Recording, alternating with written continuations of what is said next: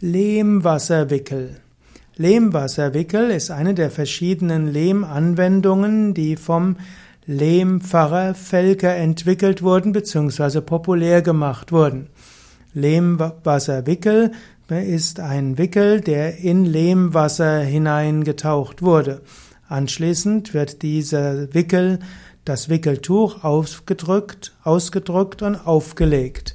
Also dabei nimmt man Lehm, der Lehm wird wässrig angerührt, das Wickeltuch wird also hineingetaucht, man drückt es aus und legt dann anschließend dieses Wickeltuch auf ein Körperteil. Man kann zum Beispiel dann das Wickeltuch um den, um ein Gelenk herum geben. Man kann es auch auflegen, zum Beispiel auf die Nieren oder innere, eben auf Bauchbereich oder auch auf äh, einen Muskelbereich.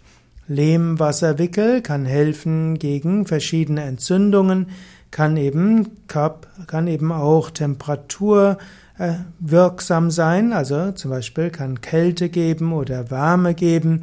Lehm hat auch eine gewisse osmotische Eigenschaft, zieht also etwas auch überschüssiges Wasser heraus, aber das funktioniert besser zum Beispiel beim Lehmbreiwickel, wo man also ein Zentimeter dicke Lehmbreischicht drauf lässt.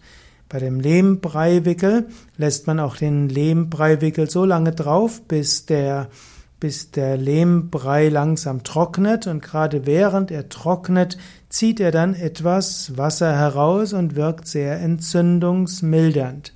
Also solange der Lehmbrei kalt ist, solange wirkt er durch die Kälte oder man kann ihn auch warm machen, dann wirkt er durch die Wärme. Wenn man ihn länger drauf lässt, sodass er austrocknet, dann trocknet er auch etwas nach innen und wirkt so über die osmotischen Eigenschaften.